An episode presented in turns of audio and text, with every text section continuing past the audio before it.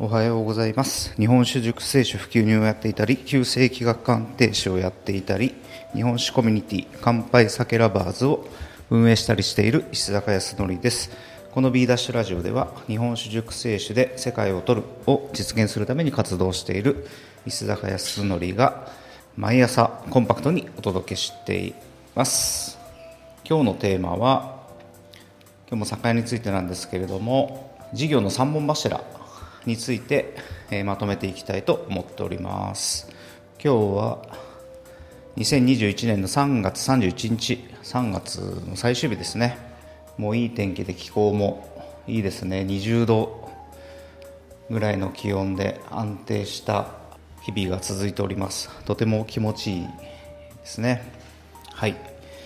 さて今回も酒屋についての考えをまとめていきたいんですけれども、まあ、だいぶ、え考えがまとまってきました。いろいろ紆余曲折したんですけれども、えまとまってきたので、えここでお伝えしていきたいと思っております。で前回は物件を固定の物件を借りてですねで酒屋を運営していくという考えを一度白紙にしますということをお伝えしたんですけれどもまあ、それは何かっていうと固定費を、まあ、固定費がやっぱりすごい高くなってしまうので、まあ、それを抑えてですね身軽な状態にまして、まあ、いろいろなことに楽しみながらチャレンジしやすい体制を手に入れていく、まあ、その体制を持って進めていくのが大事かなという気づきに至りまして、まあ、見直しを行っているって感じですね。でそのために考えた体制としてはですねまあ、次の3つになるんですけれども、まあ、1つが飲食店。2つ目が酒蔵の営業代行。3つ目が酒屋の小売業ですね。でこの3つを全て並行で、まあ、行っていくみたいなイメージです。で飲食店に関しては固定の物件を持つということはまあ不可能なので固定費がすごい上がってしまうのでその代わりにキッチンカーで行っていくと。でこれはもう日本酒に特化した活動をキッチンカーで行っていく、まあ、そういう活動しているキッチンカーはまほぼないので、まあ、そこでどうとら尖らしていくかということを考えるということですね。で酒蔵の営業代行に関してはまあそのまんまなんですけれども、まあ、酒蔵のお酒を酒屋へのま営業およびプロモーションを行っていくということですね。で3つ目が、まあ、酒屋業ですね。でこれはまあ倉庫。倉庫を借りて、まあ、店を持たずに、まあ、通販と、まあ、配達で販売していくみたいなイメージですね。でこれらの、まあ、それぞれの役割を、まあ、簡単にまとめてみるとどんな感じになるかなんですけれどもまずキッチンカーに関しては、まあ、ここで収益をガンガン上げていくっていうよりも、まあ、世界観を作ってていくもしくは、まあ、プラス、まあ、宣伝ですよね。自分たちの活動の宣伝を行っていくという位置づけになります、まあ、具体的に言うと、まあ、乾杯酒ラバーズという名前を出して、まあ、お店、まあ、これらの事業をやっていくんですけれども、まあ、その活動をブランディングしていくっていう感じですね。キッチンカーの位置づけとしてまあ、もっと考えなきゃいけないんですけれども、まあ、美味しい日本酒が気軽に飲める買える場所。ここに行けば間違いないポジション。で、まあ、この人から石坂から石坂から借りた買いたいとかですね。そういったふうにま思ってもらえるような、ま、ファン作りをしていくということですね。でプラス酒蔵を応援していくキッチンカーであるというような、ま、世界観を作っていくという役割ですね。これがキッチンカーになります。で2つ目の営業代行あと広報代行ですね、まあ、ここは、まあ、ここでマネタイズしていくというような、まあ、イメージになります。キッチンカーの活動で、ま、認知とファンをま獲得していって、ま、それを武器にですね酒蔵の営業や広報を代行していくということですね。でプラス、ま、プラスというかで、ま、酒屋への営業代行。でキッチンカーでの広告枠の販売とあとまあお酒の提供をしていくということですね。これは酒蔵との信頼関係を構築していってでさらにはまあ酒蔵の継承とかにですねつな、がっていけばなおいいなということですね。まあ、なので、まあ、営業代行広報代行に関しては、一つはもうマネタイズのという役割。プラス酒蔵継承できる酒蔵を探すという、まあ、役割ですね。で3つ目の、まあ、酒屋業なんですけれども、まあ、こちらは、まあ、こちらも世界観を作っていく。あとまあ宣伝していくという、まあ、2つの部分ですね。でまず酒屋としては酒蔵の、まあ、お酒販売に貢献していくということで、まあ、営業代行の宣言に宣伝になっていくかなと思ってます。であとはですねオリジナルの日本酒を開発してで、まあ、完全に酒蔵から買い取ってでまず酒蔵に貢献していきながらで乾杯酒ラバーズのブランディング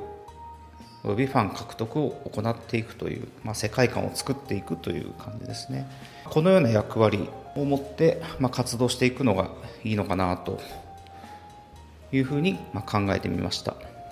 でこれはまあどういうもう少し具体的に考えていくと、まあ、まずキッチンカーで、まあ、とにかく目立つ活動をしてですねでしっかりと美味しいお酒と、まあ、それに合う、まあ、食事を提供して乾杯酒ラバーズのキッチンカーに行けば間違いないという、まあ、信頼を獲得していくということですね。で場所は、まあ、キッチンカーが出店できる場所へ、まあ、申請するというのが一般的なんですけれども、まあ、それをやりつつ、まあ、自分で場所を探してですね場所を探すっていうのは、まあ、街中を歩いてなんかスペースがあった時にあここでやってみたいなと思える場所があったらですね、まあ、そこのまあ、建物土地の所有者、まあ、オーナーさんに、ま、交渉してみるっていうことですね。でもしくはま友人の軒先とかですね、ま、友人の店舗の、ま、軒先とか、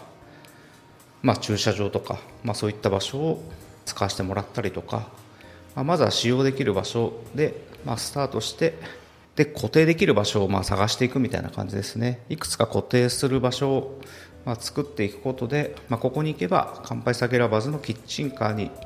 会えるという、まあ、状況を作っていくっていうことは大事かなと思ってます。その上で、まあ、新しい場所をどんどん開拓していく、まあ、いろんなところに出向いていくとかですね。そういった活動に、まあ、つなげていくのがいいのかなと、まあ、もしくは、まあ、来てくれっていう依頼を募集してですね、まあ、そういった場所に行くとかも面白いんじゃないかなと、ま、考えてます。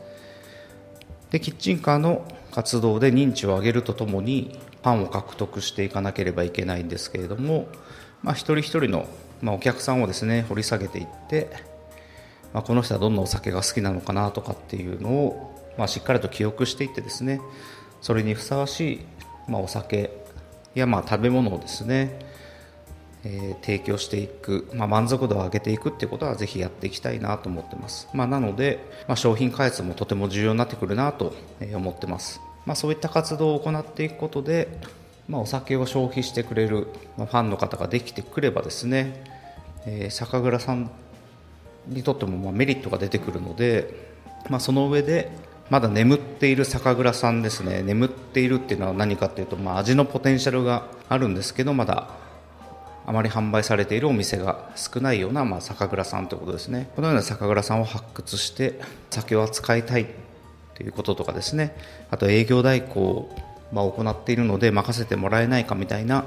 話をかけていくというようなイメージですね。でこれはまあどんな酒蔵でもいいのではなくて、まあ、自分たちが気に入った酒蔵さんに限るという、まあ、点は徹底していきたいなと思ってます。で酒蔵の営業代行は、まあ、例えばですけれども、まあ、月額15万とか20万とかでですね固定をして、まあ、酒屋への営業と、まあ、注文フォローを中心にしてキッチンカーでも名前を出して、まあ、美味しい状態でお酒を提供していくっていうことを、まあ、ベースにしていくみたいなイメージですね。で酒蔵の広報代行は営業代行に含むというやり方もあるんですけれどもまあ、あとキッチンカーの広告枠を売るとかっていう、まあ、手段もあるなと思ってます。これらがうまく機能することで固定収入を確保、まあ、できるようになるなと思ってます、まあ、これ、ね、が仮にですねうまく回るようになればキッチンカーを増やしていくとかですね、まあ、フランチャイズ化するなども、まあ、考えられるようになりますし、まあ、営業代行もですね人を雇うとで拡大させることもま可能となってくるので、まあ、とにかくこのサイクルをうまく回していくっていうのがまずは目指すべきところかなと思ってます。でここにさらにですね酒屋業を加えていくというようなイメージです。で、まあ、酒屋ではお金を、まあ、お酒を仕入れて販売実績を上げていく。販売実績を上げることで、まあ、信頼関係を構築していってオリジナルの日本酒を開発できる体制を作っていくというようなイメージですね。オリジナルの、まあ、お酒を製造してもらってで自分たちで販売するので、まあ、自分たちで価格をつけれるっていうところが、まあ、面白いところかなと思ってます。で売り方もですねあ、まあえー、と商品特徴も自分たちで考えてでブランドの作り方ですね。販売方法とかそれらも全て、まあ、ちょっとひひねり二ひねりしてですね。で全て、まあ、ストーリー化して展開していくというようなイメージです。これをさらにプロセスエコノミーに持っていけたら、まあ、さらにいいなと思ってます、まあ、プロセスエコノミーっていうのは、まあ、その初期の段階から、まあ、販売していくまでの流れをですね、まあ、全て公開して、まあ、その過程を楽しんでもらう。まあ、その楽しんでもらいながらお金をいただくみたいなイメージですね。こんな感じでこのような感じで、まあ、事業軸、まあ、3本ですね。で進めていこうという考えに今至ってます、まあ、まだ遊びの域は出てないんですけれども、まあ、まずはこのような考え方でですね進めてみようかなという意思が固まりました。でまずはまあキッチンカーですね。キッチンカーでまあ販売するお酒お食事あと月に何日営業するとかですね。あとどこで営業するのかなどを、まあ、具体的に具体的にま明確にしていって、まあ、言語化していく必要がまずありますね。でその上で、まあ、車の製作に入って各免許を取得していくみたいな感じですね。で、まあ、それとともに、ま、主犯免許も取っていこうと思っています。でキッチンカーとまあ市販免許ともに2ヶ月近く時間がかかるってことが分かっているので、まあ、今から動き出して、まあ、申請を済ました上でですね、えー、準備を進めて、まあ、始めていきたいなというふうにまあ考えてます、まあ、ということで、まあ、ある程度方向性と方向性は定まったので実際に動いていきたいなと思っていますのでまた動きが具体的になったら報告させていただきます。今日も最後までお聴きいただきありがとうございます。石坂康則でした。